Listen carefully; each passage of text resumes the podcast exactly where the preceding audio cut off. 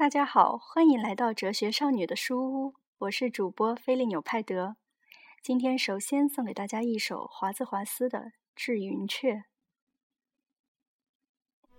致云雀，你这云中的游子，你这超凡的乐师，你是怨恨这纷扰的城市，还是把眼睛和心灵留在大地，只任双翼在天空里飞驰？你随时能飞回地面的巢穴，振翅的乐音从不消失。